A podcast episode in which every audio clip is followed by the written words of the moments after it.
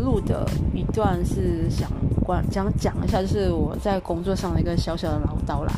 没有发生什么大问题，就只是我有一点不太呃喜欢，就是应该说不太舒服于他们处理的方式。但是既然我反正我到后面我的结论就是算了，我没有放在心上，除非这个事情再一次发生，那我就会采取行动。既然这样的话，那也没有什么好提啦。啊，我想讲的是，昨天晚上我又追剧，熬夜通宵，对，就为了一部迷你剧集，是我刷抖音的时候看到有人推荐的，叫做《轮回派对》。嗯，故事没有很复杂，就是也这个这个其实应该也是有有类似的剧集啊，但是我觉得他们拍的还不错。是说一个女主角她陷入了一个循环，就是每天她就是当天死亡，但是她又会在当天复活，这样子一直这样循环，走不出去。她知道她要面对谁，她也知道就是每个人要讲的每一句话这样子，但是她就是呃逃脱不了，所以她就尝试改变每一天。他死亡之前的记忆都会呃都会越来越多，因为他想要追寻那个真相嘛，所以每一天他的呃他知道的越多，每一次他死亡又在复活的时候就知道的越多，也帮助他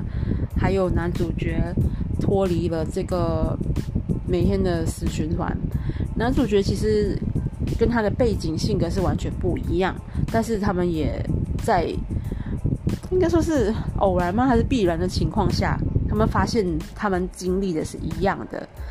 所以他们互相帮忙，把对方都拉出了这个恐怖的循环。我自己是觉得，我们其实每天不也是在做这个循环嘛？呃，睡觉啦，上班啊，然后回家。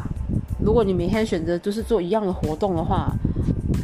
其实跟这个没有没有差太多，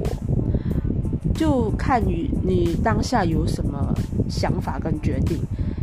你活在当下的话，你是你是有意识的，你是知道说你要做什么，你想要做什么，所以你才想要做出改变。当下就是一个最好的瞬间，我觉得，嗯，你有心想要改变的话，当下就可以了。我不敢说。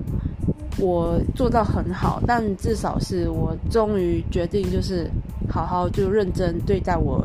想要学习日文这件事情。嗯，除了昨天没有维持到之外，目前都还一直有持续着。嗯，也不至于说学得很好或者很多，我主要还是学习在语法方面。但是，嗯，总好过没有。然后也了解到说，哦，原来。